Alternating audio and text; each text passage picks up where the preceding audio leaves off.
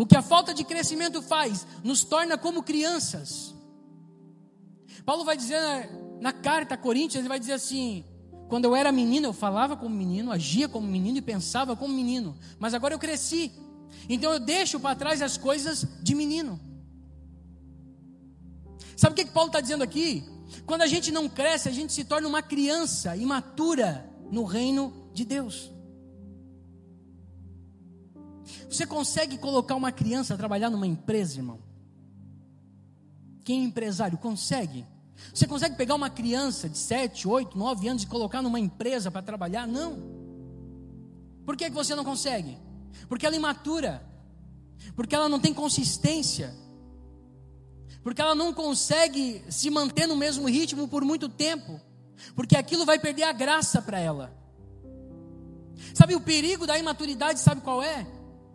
É que a gente viva numa igreja que a gente tem que estar sempre se preocupando em fazer um espetáculo, porque senão as pessoas não querem mais vir. A gente tem que estar se preocupando em apresentar algo que surpreenda, porque senão as pessoas não têm mais o desejo de estar ali. Criança não consegue ficar no mesmo método por muito tempo.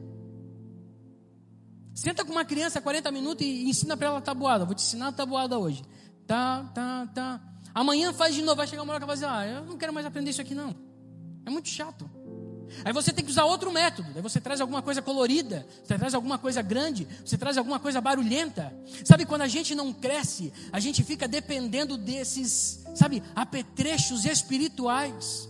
Parece que a igreja tem que criar um barulhão, parece que a igreja tem que ter um monte de cor, parece que a igreja tem que ter um monte de coisa para que os membros estejam, para que as pessoas estejam, e não é isso que Deus quer. Deus quer que você amadureça, para que a gente possa entrar aqui com simplicidade e adorá-lo, para que a gente possa entrar aqui com a maior simplicidade, às vezes sem um microfone, às vezes sem um conjunto, às vezes sem toda a estrutura, mas nós estamos aqui por quê? Porque nós somos crescidos e entendemos aquilo que Deus tem para a nossa vida.